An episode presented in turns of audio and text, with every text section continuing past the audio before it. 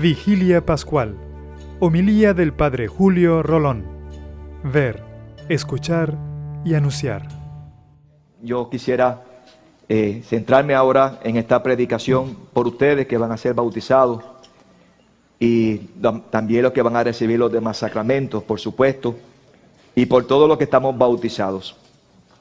Me voy a inspirar en, la homilía de hoy, allá en Roma, cuando el Santo Padre, el Papa Francisco, él no celebró, pero dio la homilía a, a un cardenal y que me parece que es oportuno escuchar lo que ha dicho el Papa hoy para toda la iglesia y de modo particular para los que van a ser bautizados ya breve, ya pronto viene el bautismo. Muchos escritores han evocado la belleza de esta noche. ¿No les parece bonito lo que estamos celebrando en este contexto? Algo distinto, ¿verdad? Incluso, no sé si ya las estrellas salieron, pero decía el Papa, iluminada por las estrellas. Bueno, ahí están las nubes, ¿verdad? Pero está la luna también, lo sé. Anoche fue impresionante que yo decía que al Señor lo sepultaron antes de que saliera la primera estrella. Y cuando metimos al Señor en el templo, la imagen del Señor, empezaron a salir las estrellas. Las noches de la guerra, no solo en Ucrania, están llenas por estelas de muerte, por luminosas estelas de muerte. En esta noche vamos a, dejémonos tomar de la mano por estas mujeres del Evangelio que el diácono nos acaba de leer, para descubrir con esas mujeres la manifestación de la luz de Dios que brilla en las tinieblas del mundo. No fueron los hombres, fueron las mujeres. Aquí las mujeres deseen un aplauso. Las mujeres. Son ustedes. Dígame si un varón es capaz de soportar una criatura en su vientre por nueve meses. Yo me moriría.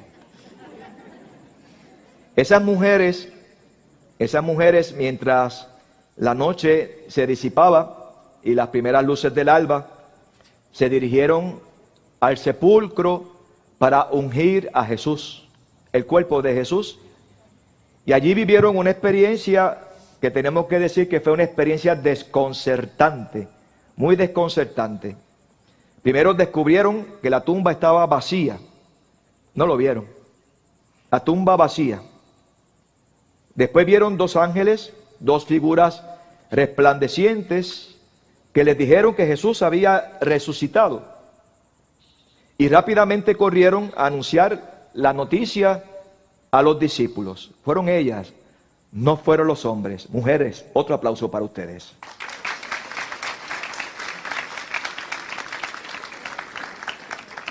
Esas mujeres ven, escuchan y anuncian. Esas tres palabras a ustedes que van a ser bautizados que van a ser confirmados y la primera comunión también es para ustedes. Ven, ven, escuchan y anuncian. Las mujeres ven. Ese es el primer anuncio de la resurrección. El primer anuncio de la resurrección no, no se presenta como algo que hay que comprender, sino como un signo que hay que contemplar. Es verdad que nos emocionaba ver entrar el Cristo resucitado en su imagen y nuestra madre como buscándolo y el Señor que sale a su encuentro. Porque aunque no lo diga la Biblia, a la primera persona que se le apareció Cristo resucitado era aquella persona que más le amaba aquí en la tierra.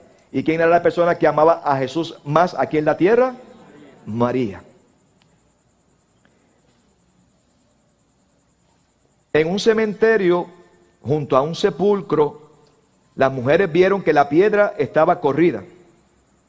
Cuando entraron, como acabamos de escuchar, no encontraron a Jesús. La Pascua, por tanto, empieza jóvenes que se van a bautizar y para todos, empieza cambiando nuestros esquemas. Llega con el don de una esperanza sorprendente. Pero no es, no es fácil acogerla. A veces, debemos admitirlo, que esta esperanza no encuentra espacio en nuestro corazón. A veces.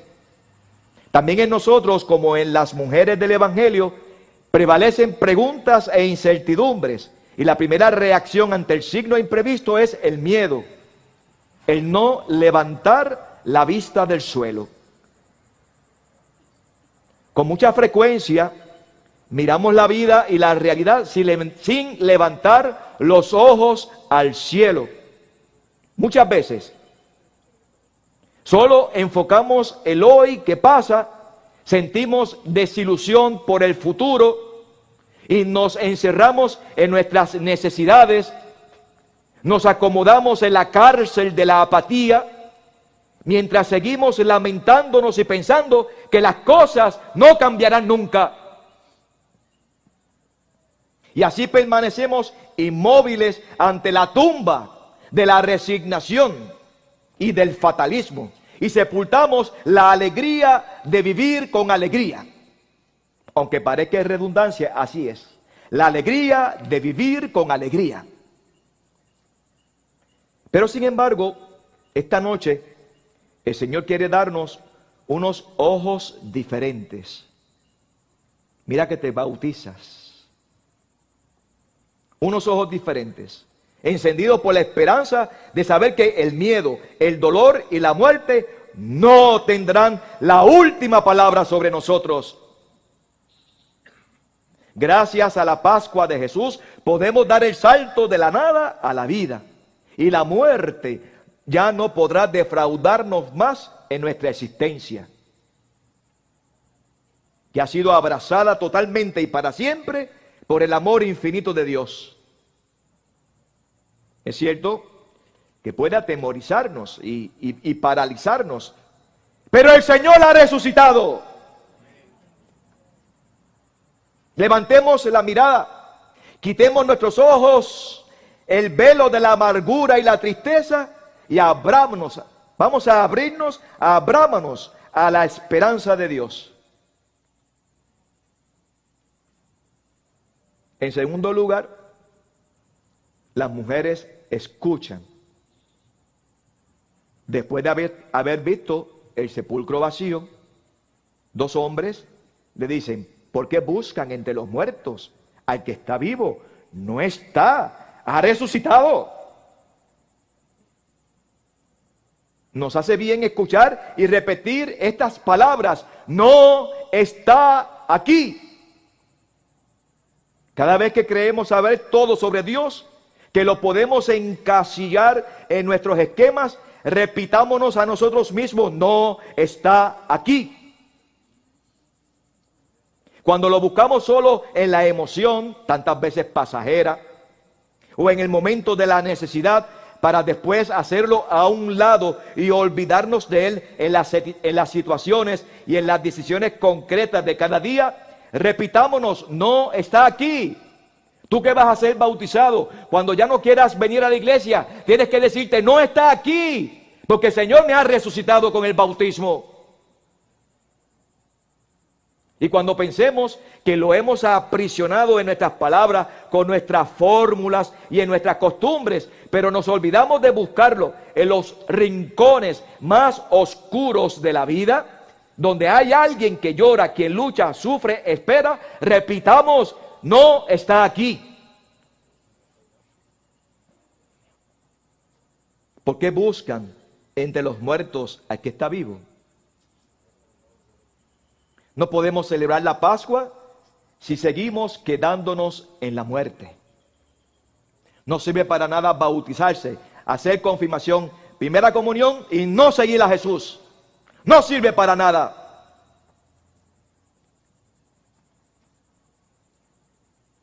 Si en la vida no tenemos la valentía de dejarnos perdonar por Dios, que todo lo perdona, la valentía de cambiar, de terminar con las obras del mal, de decidirnos por Jesús y por su amor.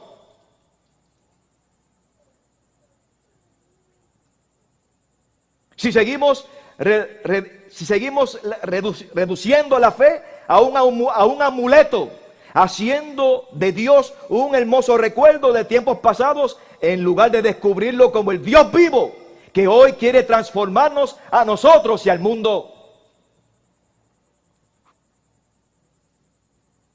Un cristianismo que busca al Señor entre los vestigios del pasado y lo encierra en el, en el sepulcro de la costumbre. Es un cristianismo sin Pascua. Pero el Señor ha resucitado. Y no tengamos miedo de buscarlo también en el rostro de los hermanos, en la historia del que espera y del que sueña, en el dolor del que llora y sufre. Dios está aquí. Por último, las mujeres anuncian. ¿Y qué anuncian? La alegría de la resurrección. Fueron las primeras, siempre al frente las mujeres. Y por eso desen otro aplauso. Siempre primeras. Ellas sabían, no sé si a algún esposo le ha pasado eso aquí, los que están presentes, pero ellas sabían de que iban a pensar que estaban locas. No sé si le ha pasado eso, ¿verdad? Tanto es así que el Evangelio dice que sus palabras les parecieron una locura. Pero a ellas no les importó nada. Ellas no se preocupan. Ellas no se preocupan de su reputación ni de defender su imagen. No midieron sus sentimientos ni calcularon sus palabras. Solo tenían el fuego en el corazón para llevar la noticia, para llevar el anuncio. El Señor ha resucitado. ¿Va a ser así la fuerza tuya cuando seas bautizado? ¿Así de fuerte? Y así de convincente, tú que te vas a confirmar también.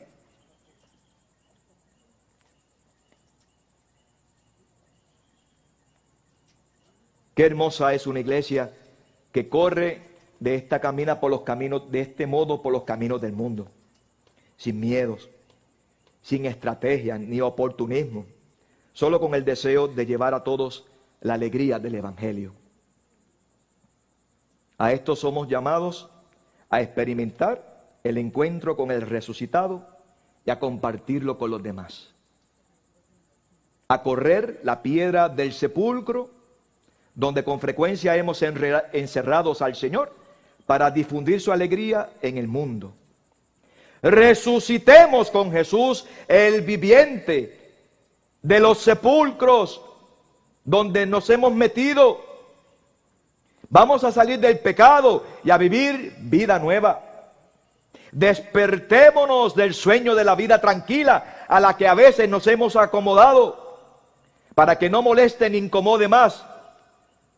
Llevémoslo a la vida cotidiana con gestos de paz en este tiempo marcado por los horrores de la guerra, con obras de reconciliación, con las relaciones rotas y de compasión hacia los necesitados con acciones de justicia en medio de las desigualdades y de verdad, en medio de tantas mentiras en tantos ámbitos y sobre todo con obras de amor y fraternidad.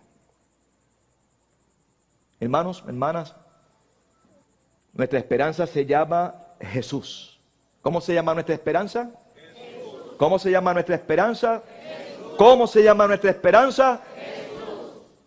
Él entró en el sepulcro de nuestros pecados, llegó al lugar más profundo en el que nos habíamos perdido, recorrió los enredos de nuestros miedos, cargó con el peso de nuestras opresiones y desde los abismos más oscuros de nuestra muerte nos despertó a la vida y transformó nuestro luto en danza. Celebremos la Pascua con Cristo. Él está vivo y también hoy pasa, transforma y libera. Con Él el mal no tiene más poder. El fracaso no puede impedir que empecemos cuantas veces sea necesario de nuevo. La muerte se convierte en un paso para el inicio de una vida nueva. Porque con Jesús, el resucitado, Ninguna noche es infinita.